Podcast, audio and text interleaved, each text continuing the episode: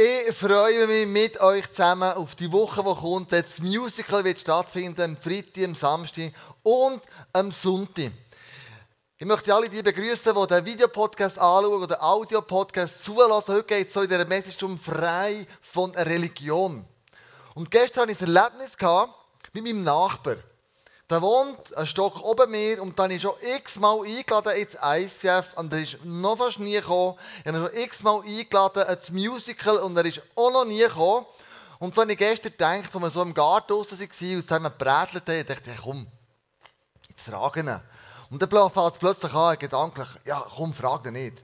Er kommt ja eh nicht. Mal fragen. Vielleicht ist ja die Möglichkeit da. Äh, das bringt doch nichts. Es ist nur peinlich, wenn er nicht absieht. Jetzt frag ihn, Kleusel. Manchmal kennst du das, so die, die Gedankenspiel. Ja, nein, ja, nein, geht hin und her. Und sagt, komm jetzt, doch gleich, frage ich dich einfach. Er sagt, du, was machst du denn an Ostern? Und ich oh, nichts, viel geschlafen. Weißt du was, ich hätte etwas für dich. Komm auf die Uni die Expo hauen, ein Musical. Und dann sagt er, wieder meine aller Erwartungen, sagt er plötzlich, ich komme mit der ganzen Familie. Wenn, wie muss ich es machen mit den Tickets? Und dann merkt, ey Mann, es ist für mich 5 vor 12. Für ihn ist das noch lange nicht. Jetzt kommt doch der tatsächlich. Und es war so ein Gedankenblitz, den ich hatte. Neben diesen 30, 40, die ich schon noch eingeladen habe, die alle kommen, lustigerweise, kommt der auch noch. Und ich denke so, die kommen noch, wirklich. Wenn du morgen gehst arbeiten und du hast einen Gedankenblitz, du sollst noch diesen Arbeitskollegen einladen oder diese Person einladen oder so, dann möchte er Mut machen, mach es einfach. Du weißt nicht, wie die Leute werden reagieren. Vielleicht sagen die einen, hey, so cool, ja gar nicht los, Herr Ostern. Ey, ja, das ist so cool. Am Samstag ein Interview gegeben Radio. Ein Radio hat angerufen, du, der macht doch ein Musical, kannst du schnell per Telefon da ein paar Sachen erzählen? Natürlich war es ein bisschen vorbereitet, es war nicht so ein Knallfall. Aber am Schluss von dem Radiointerview sagt die Moderatorin, hey, ich möchte unbedingt doch kommen. Du hast mich so lustig gemacht. Und ich sage, so cool. Weil an Ostern, nächsten Sonntag, geht es um das hier. Es geht um das Kreuz. Und das Kreuz steht ja für Ostern. Und wir möchten nächsten Sonntag, also den Musical, also den Freitagabend, Samstag und Sonntag, den Leuten erklären, was Ostern wirklich passiert ist. Wirklich, wirklich. Und das Musical eigentlich so extrem gut, den Menschen zu erklären, wer Jesus ist und was er mit ihrem Leben zu tun hat. Und wenn wir vom Ostern reden, reden wir immer vom Kreuz. Und wir sind in diesen 24 Stunden der letzten 24 Stunden, wo Jesus, von seinem, bevor er gekreuzigt worden, letzten Sonntag hat Andrea erzählt vom, ähm, vom Simon von, von Kyrene, der das Kreuz von Jesus tragt, aus dieser Passivität rausgetreten ist und man hat die Masken abgezogen, man hat die Farbe bekennt, wer man ist. Und das wünsche ich mir auch, dass das passiert. Und dann ist die Geschichte aber weitergegangen. Mit dem Kreuz auf Golgatha. Und dann lesen wir in der Bibel folgendes. Markus 25, 15, 25 bis 27. Es war 9 Uhr morgens, also morgen am 9. Karfreitag am Morgen am 9. Als man ihn kreuzigte. Eine am Kreuz angebrachte Aufschrift gab den Grund für seine Verurteilung an. Sie lautete, der König der Juden. Das ist doch kein Grund. Der König der Juden. Und du wirst kreuzigt. Zusammen mit Jesus kreuzigte man zwei Verbrecher, einen rechts und den anderen links von ihm. Und du musst wissen, so Background von der Kreuzigung, das liest sich so ganz einfach hier. Wir haben ihn gekreuzigt vom, ja, sechs Stunden ist es gedauert, neun hat man ihn angenagelt und dann um drei ist er gestorben gewesen. Aber du musst wissen, die Kreuzigung ist etwas von der grausamsten römischen Foltermethoden, die es damals überhaupt gegeben hat. Also wenn du bist gekreuzigt worden, dann hast du gewusst, es, ist, es wird brutalste im Leben, was wird jetzt kommen, ist, ist, wird passieren. Es hat zur Abschreckung gedient von den Leuten. Und man hat die Leute vollständig entkleidet und man hat sie geißelt. Und geißelt meint man, die römischen Peitschen, die waren nicht so Lederriemen sondern man hat dort Knochensplitter eingemacht. Man hat Glasscherbe oder ganz spitze Gegenstände hat man dort reingeflochten. Wenn man die Peitsche auf den Rücken vom anderen abgesuset ist, dann hat es nicht nur weh, es hat Hautfetzen rausgerissen. Also es hat brutal weh da. Also wer gekreuzigt ist und vorher ausgepeitscht ist du musst wissen, das ist eine Tortur, das ist der Horror. Wenn du Passion of Christ schaust, dann weißt du, was ich rede. Das ist jetzt so stattgefunden. Das ist nicht ein Fake im Film, sondern es war so. Gewesen. Wir haben dann die Leute am Querbalken hat man sie angemacht und sie mussten den Querbalken auf, dorthin, eben auf Golgatha, wo immer war, hertragen. Und, und das war eine Tortur. Gewesen. Du bist dann noch durch die Gasse müssen durchlaufen. Die Leute haben dich angespäut, sie haben dir Zeug angeschossen. Es war Horror. Gewesen. Und in der Bibel steht, dass am Nachmittag um drei, Jesus ist gestorben und, äh, und hat wieder letzten aufgetan. Man hat die, Kreuz, hat man, die Leute hat man am Kreuz etwa nur auf 60 cm Höhe hat man, sie, ähm, hat man das Schemmeli hergetan, wo sie die Beine drauf stellen Und das Problem von dem war, dass das in dieser Haltung ist, läuft Wasser in die Lungen rein. Und du erstickst eigentlich. Und jedes Mal, wenn die Leute sich aufrichten zum Schnaufen und sich die Lungen aufgerichtet ist immer mehr Wasser reingelaufen. Und 60 cm nur so hoch, wo wir den Leuten in die Augen schauen, wie sie gelitten haben. Und für die Leute, die gekreuzigt worden sind, war es wie, ich müsste nur 60 cm absteigen und ich könnte wieder schnaufen. Also die Kreuzigung, das war eine Tortur, unvorstellbare Schmerzen. Das kann man sich nicht vorstellen. Wie brutal Leute mit anderen können sein Und der Cicero, ein römischer Philosoph, Politiker, der das x-mal miterlebt hat, hat Folgendes gesagt. Die mitleiderregendste aller Todesarten. Es gibt wirklich nichts mehr Schlimmeres, als der Tod am Kreuz zu erleben. Und ich so gelesen habe, ich bin ja selber auch Vater von drei Kindern und ich überlege mir auch, hey Gott, das ist ja dein Sohn, der da hängt. Das lässt du einfach zu. Hey, was für ein Gott bist du eigentlich? Was für ein Vater bist du eigentlich? Dass du das da hier zulässt. Hätte es nicht einen anderen Weg gegeben? Und wir verstehen manchmal das Wesen von Gott nicht richtig, weil wir alle ohne eigenen Vater hatten. Und du hast vielleicht einen Vater gehabt, der gut zu dir geschaut hat. Du hast vielleicht einen Vater gehabt, der gewisse Sachen falsch gemacht hat in deinem Leben. Vielleicht hast du einen Vater gehabt, der jähzornig war. Einen Vater gehabt, der von dir mega viel gefordert hat. Der gesagt hat, erst wenn du das und das und das und das erreichst, dann bist du ein guter Sohn, eine gute Tochter. Ich weiss noch, ich war ja mal Kondukteur, das ist schon lange her, ich sage immer im früheren Leben, stimmt natürlich nicht, aber schon lange war ich mal Kondukteur. Und mein Vater, der hat Uniformen gerne gehabt, der war so ein Armee-Freak, der SVP durch und durch und ja, wir sind für die Armee und ich habe weitergemacht in der Armee und so weiter und so fort. Und dann habe ich aber eine Kondukteur-Uniform bekommen. Und ich weiss noch, als ich zum ersten Mal bei reingekommen daheim mit dieser Kondukteur-Uniform, habe ich gesehen, wie stolz er wird. Sein Sohn in dieser Kondukteur-Uniform drinnen. Wahnsinnig! Immer dachte, ja, das ist einfach Hodle. Immer versucht, die noch kurz vor dem Zug die anzulegen und, und immer mit normalen Kleidern in die Bahnhof zu laufen und dann die anders anzulegen. Und als ich meinem Vater gesagt habe, du, ich hänge das Zeug an Nagel, ich, ich werde Lehrer, hat er gesagt, das kannst du nicht machen. Was Schulmeister, das ist im Fall für nichts der Beruf. Weil der keine Uniform hatte. Verstehst du? Ihm war das mega wichtig und so sind wir alle geprägt von unseren Vätern. Alle von uns. Die einen positiv, die anderen negativ. Was hast du machen, um dem Vater zu gefallen? Was hast du müssen machen, dass du Liebe, Geborgenheit und Anerkennung bekommen hast? Und das Bild von dem Vater, dem irdischen Vater, projizieren wir automatisch auf den himmlischen Vater. Zum Beispiel, ich muss gute Sachen machen. Ich muss gute Werke tun. Sonst ist der da oben mit mir nicht zufrieden. Ich muss lieb sein. Ich darf nicht jähzornig sein. Ich muss allen immer vergeben. Ich muss doch den Menschen helfen, einem Grossi die bekannte Einkaufstasche helfen tragen. Wo eh niemand macht von uns, by the way. Hast du mal am Auto große Einkaufstasche getragen? Das bringt nicht mehr das Beispiel. Ich frage mich, wer macht denn das eigentlich?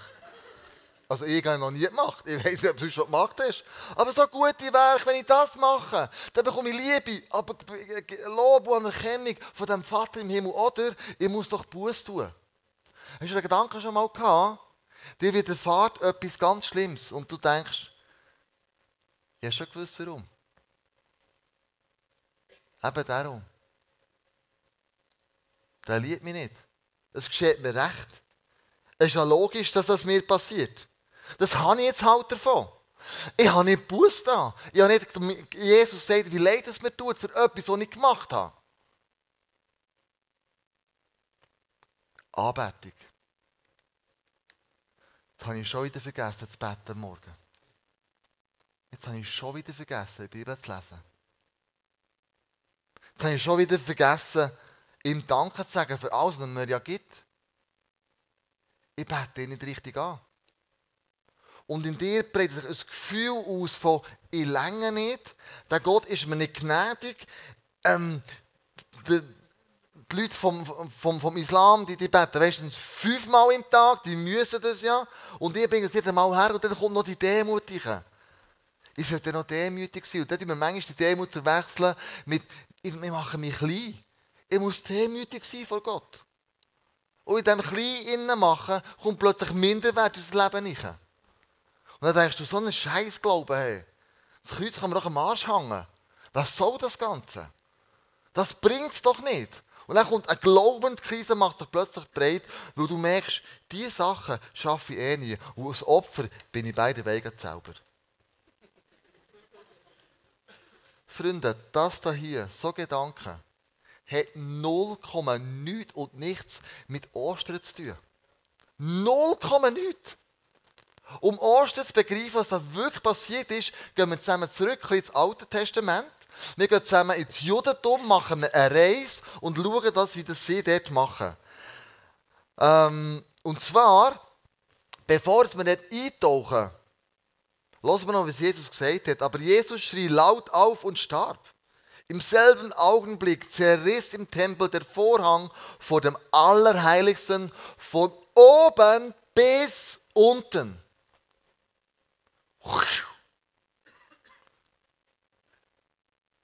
Der römische Hauptmann, der gegenüber vom Kreuz stand, hatte mit angesehen, wie Jesus starb. Und rief, dieser Mann ist wirklich Gottes Sohn gewesen.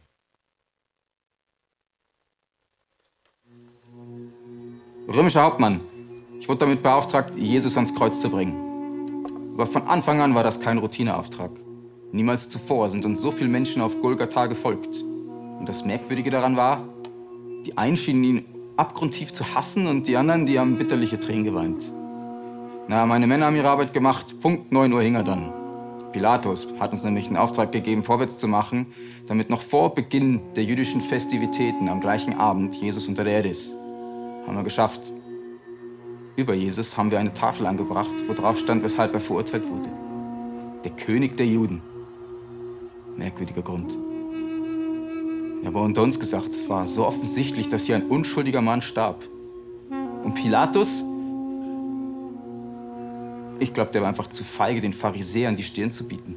Die Pharisäer, die wollten Jesus einfach loswerden, weil er behauptete, der Sohn von Gott zu sein. Ja, neben Jesus, da hingen zwei Schwerverbrecher. Der eine, der machte sich lustig über Jesus und der andere, der bat Jesus, an ihn zu denken. Jesus drehte sich zu ihm hin und sagte, ich versichere dir, noch heute wirst du mit mir im Paradies sein.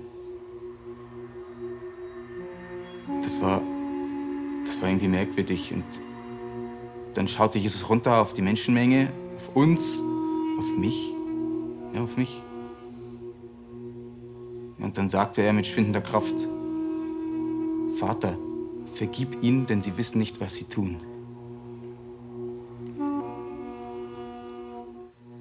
Es war, war ein spezieller Moment, wurde still. Gänsehaut. Und ich konnte meine Augen nicht mehr von Jesus lassen. Und dann flüsterte er mit letzter Stimme, es ist vollbracht.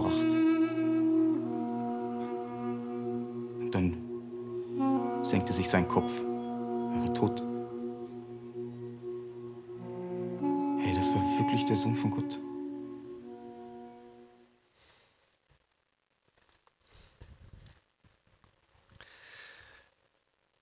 Wenn wir Bilder miteinander anschauen, dann redet Gott oft in der Bildersprache zu uns. Und die Bildersprache, die müssen wir richtig deuten, damit wir daraus kommen, was da wirklich Gott meint. Und von Anfang an bis zum Schluss ist Gott bestrebt, sich mit der Menschheit zu versöhnen. Er sagt den Juden, ich möchte, dass ihr drei Feste feiert pro Jahr. Um zu gedenken, was ich für euch gemacht habe. Das erste Fest ist das Pessachfest. Das Fest von der, von der Freiheit, der Auszug von Ägypten. Was dort passiert ist, sollt ihr immer euch daran erinnern. Das zweite Fest ist das Shavuot. Das ist, wo sie die Tora, die Gabe bekommen, also wo sie die Tora haben bekommen. Dann Sukkot, das ist das Fest, das Lobhüttenfest, das ist unterteilt in drei anderen Feste, nämlich ins Rosh Hashanah, Yom Kippur und ins Sukkot.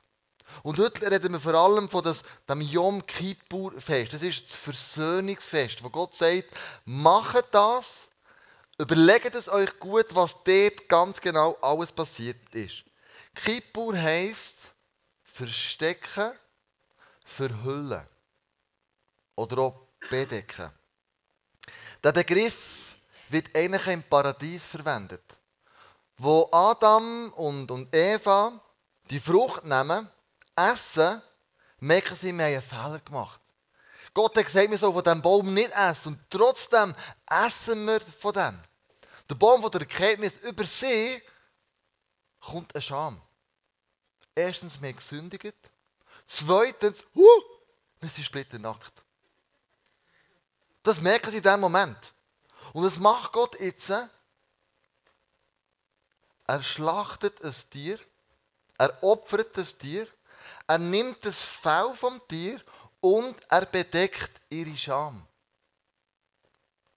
Er bedeckt ihre Sünde. Er deckt das zu. Yom Kippur. Bedecken. Gott bedeckt in dem Moment ihre Sünde. Den Fehler, den sie gemacht haben.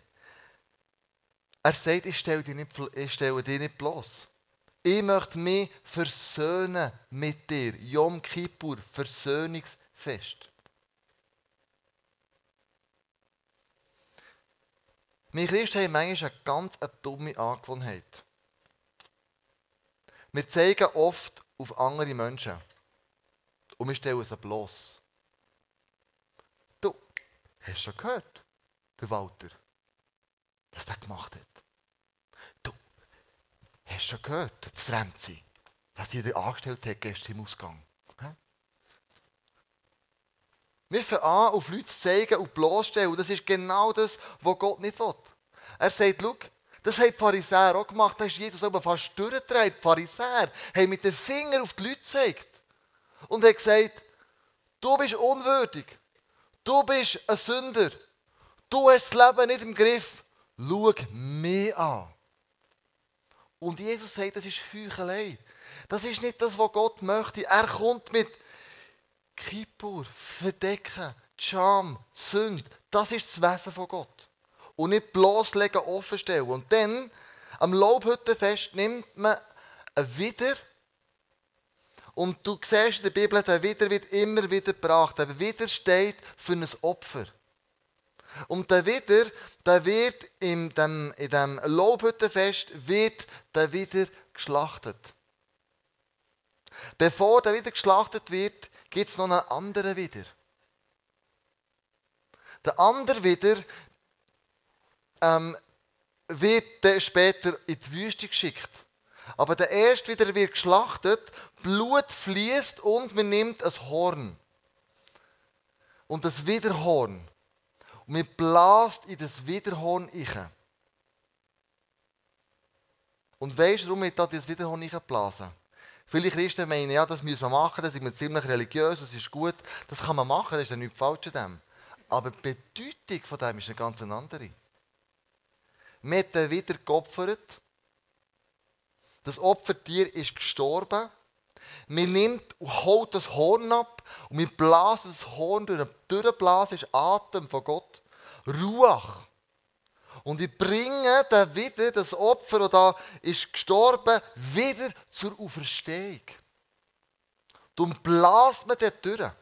Und in dem Moment, wo man durchbläst, ist es für das Volk Israel das Zeichen, ihr habt zehn Tage Zeit, euch zu überlegen, wo habt ihr destruktive Sachen in eurem Leben? Wo habt ihr Sünde in eurem Leben? Wo ist Sachen reingekommen, die das Leben rauszieht und nicht Leben bringt? Und das war im Fall ein Freudefest. Das war nicht in Trauer und Asche. Aber wir haben den wieder genommen und den Leuten gesagt, jetzt sollten wir opfern und haben zehn Tage Zeit. Und nach zehn Tagen hat man zwei wieder gebracht. Der Priester hat all die Sünden vom Volk, die sie bekennt haben in den vergangenen zehn Tagen, genommen, hat seine Hand auf den einen wiedergelegt und hat ein Gebet gesprochen, dass die ganze Sünde jetzt auf den wiederkommt. Und dann hat man den wieder in die Wüste geschickt und dort ist er verebelt. Eine brutale Art und Weise. Das war der Sündenbock. Von dem kommt der Begriff. Der Sündenbock. Voll, der Bock voller Sünden. Hat man in die Wüste geschickt. Der zweite wieder hat man genommen, wir haben ihn geschlachtet und Blut ist geflossen. Und dann hat man gesagt, das Blut fließt zu der Versöhnung vom Volk von Gott. Darum Yom Kippur, bedecken, versöhnen. Das ist ein Sinnbild auf Jesus her. Gott braucht manchmal so Bilder, um uns etwas zu veranschaulichen, wo wir merken, wow. Der wieder, der ist rausgeschickt worden, das Blut, das beim zweiten wieder geflossen ist, ist alles eine Symbolik auf Jesus her. Jesus ist stellvertretender Opfer für uns, er ist der Sündenbock für uns. Und das ist mehr kraftvoller als Osterhäschen essen und Eier suchen. Das ist nicht die Bedeutung von Ostern. Die Bedeutung von Ostern ist, jeder Gott sagt, ich will mich versöhnen mit euch. Blut fließt, der Sündenbock, ich bringe ihn ja. Und du merkst, wie krass das ist. Im Römer 5, 8 legen wir folgendes. Gott aber beweist uns seine große Liebe gerade dadurch, dass Christus für uns starb. Er will sich versöhnen mit uns. Das ist die Botschaft von Ostern. Seine Liebe gilt für uns. Und das hat nichts mit dem zu tun. Nichts. Sondern er sagt, ich liebe dich, wie du bist.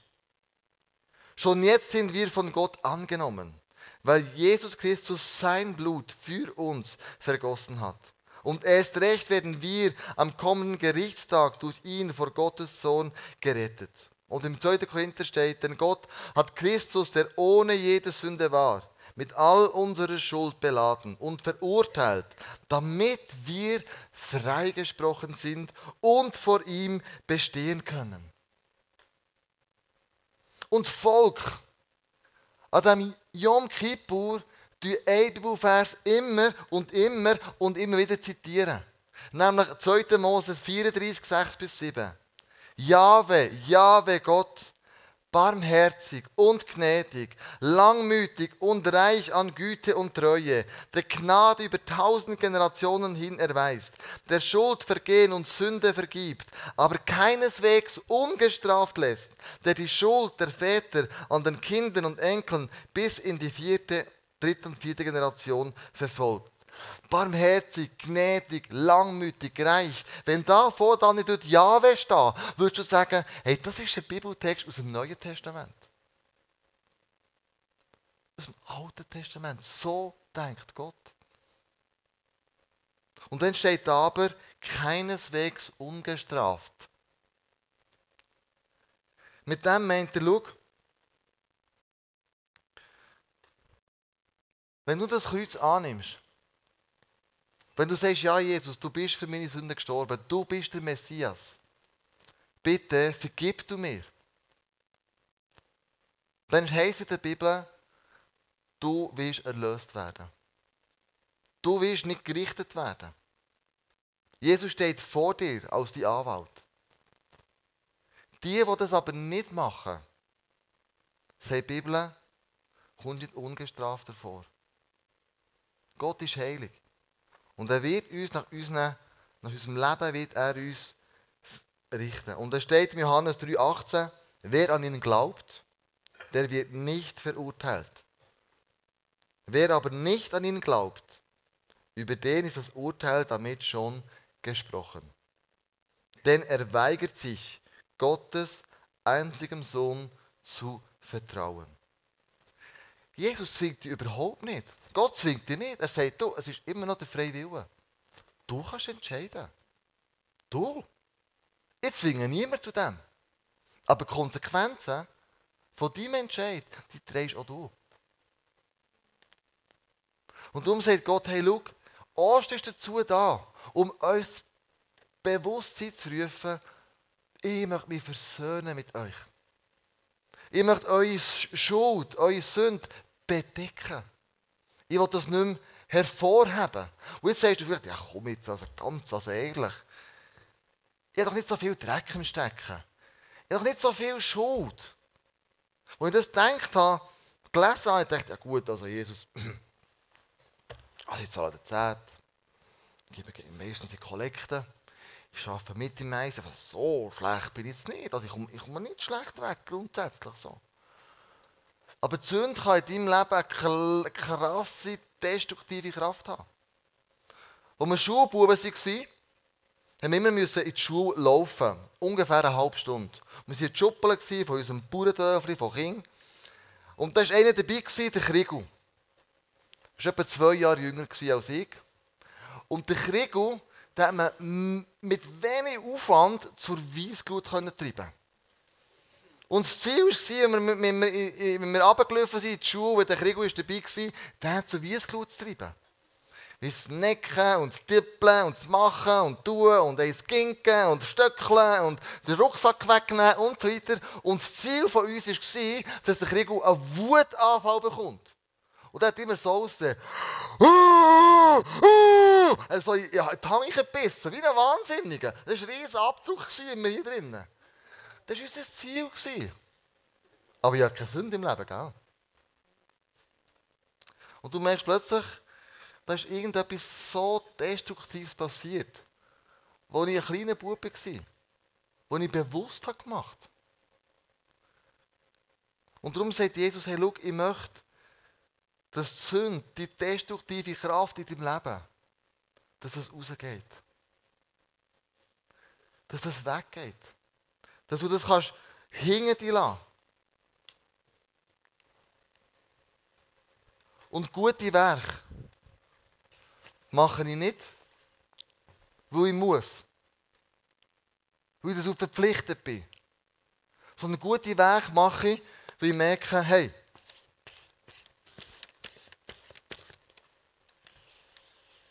weil ich will. Aus Liebe. Gehorsam ist immer ein Akt der Liebe. Buß tun, ich nicht, weil ich ein schlechtes Gewissen habe. Sondern weil ich merke, ich muss die, an das Kreuz gehen. Und diese Sachen, die ich kann eintauschen, eintauschen. Nicht, weil ich muss, sondern weil ich will.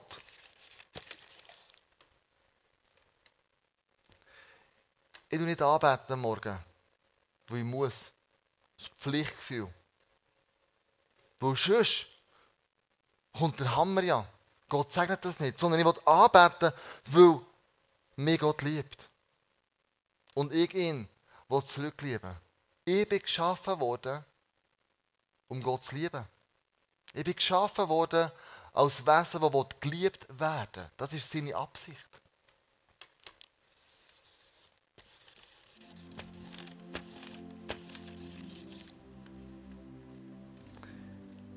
Ich will nicht eine Demut leben, wo ich plötzlich demütig, minderwert in das Leben kommt. Sondern Demut hat mit, hat mit Mut zu tun. Ich will mutig vorangehen. Ich will mutig gute Entscheidungen treffen. Ich will mutig vielleicht mich mal zurücknehmen und jemandem anderem den Vorrang lassen. Ich will mutig jemanden ehren, was vielleicht nicht verdient hat. In unseren Augen. Aber ich will nicht, dass Minderwert in mein Leben kommt.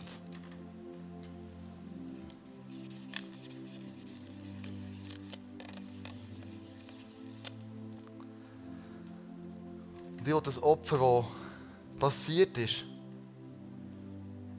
äh, an, äh, Ostern, das möchte ich gerne annehmen. Nicht ich bin das Opfer, sondern Jesus ist das Opfer.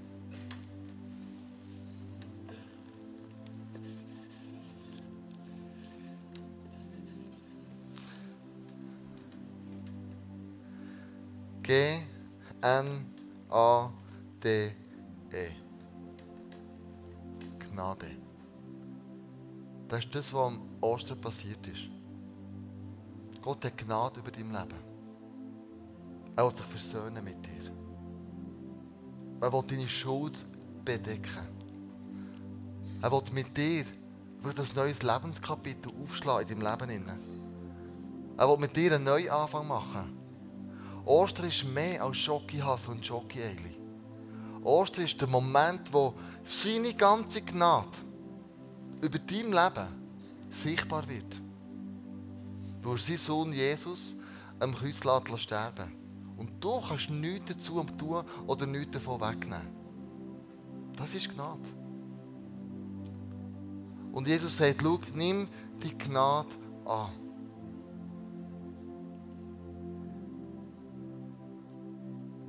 Römer 8, 5, 8 bis 9 möchte ich dir bisschen anders vorlesen, als in der Bibel steht. Aber umso persönlich dafür. Gott aber weist uns, äh, Gott aber beweist dir seine große Liebe. Gerade dadurch, dass Christus für dich starb als du noch ein Sünder warst. Jetzt bist du von Gott angenommen, weil Jesus Christus sein Blut für dich vergossen hat. Und erst recht wirst du am kommenden Gerichtstag durch ihn vor Gottes Sohn gerettet werden. Das ist die Botschaft von Ostern.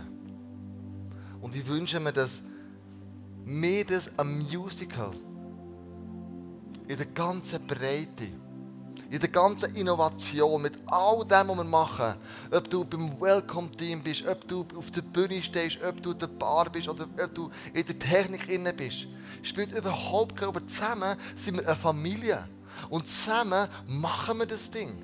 Zusammen Erzähl mir der Welt, dass an Ostern passiert ist. Der Moment, wo der Josef seine Söhne sieht, muss er das Kreuz in Anspruch nehmen. Der Moment, wo er merkt, die Brüder, äh, Brüder, nicht Söhne, Brüder, die mich umbringen die haben mich verkauft. Das sind Lumpenhunde. Das ist nicht gerecht. Da ist mir Unrecht widerfahren. Und in dem Moment, wo er seine Brüder sieht, muss er sich entscheiden, nehme ich die Kraft von diesem Kreuz an. Oder handle wie alle Menschen handeln. Auge um Auge, Zahn um Zahn. Oder kann ich vergeben? kann ich den Tausch machen. Mir ist Unrecht da worden, ich lege es her, aber ich nehme die Freiheit mit. Ich bin verletzt worden, aber ich nehme die Liebe mit. Ich war ein Opfer von irgendetwas, aber Gott hat mich geheilt. An dem Kreuz findet ein Tausch statt. Und das ist die Botschaft, die, die Leute müssen hören müssen. Meine VIPs, deine VIPs.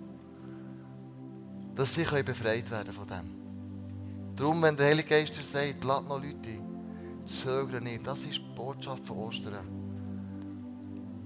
die wir den Leuten erzählen möchten. Lass uns zusammen beten. Ich möchte für die erste Gruppe Personen beten, die sagen, ich möchte zum ersten Mal in meinem Leben, was an Ostern passiert ist, in mein Leben aufnehmen. Ich möchte Jesus sagen, hier sind all meine Fehler, hier ist all meine Schuld, hier ist all der Krümpel, den ich in meinem Leben gemacht habe, bewusst oder unbewusst. Und ich tausche es ein gegen Gnade. Und ich empfange die Liebe von Jesus, die Vergebung. Das ist die erste Gruppe. Und die zweite Gruppe möchte ich dafür beten, dass der religiöse Geist in dir innen, der dir weiss machen du musst gute Wege tun, damit dich Gott liebt. Du musst Buß tun, damit du angenommen bist. Du musst anbeten, sonst bist du ein schlechter Christ. Du musst doch demütig sein, sonst hast du ewig und dann bist du noch ein Opfer zum Schluss. Das rausreißen und sagen, das ist ein religiöser Geist.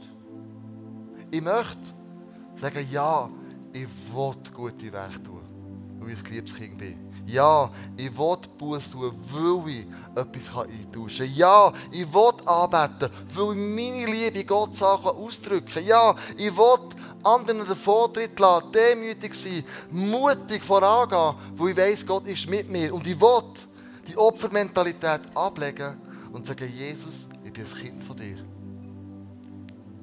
Nicht, weil ich muss, weil ich. Lass uns aufstehen und zusammen beten.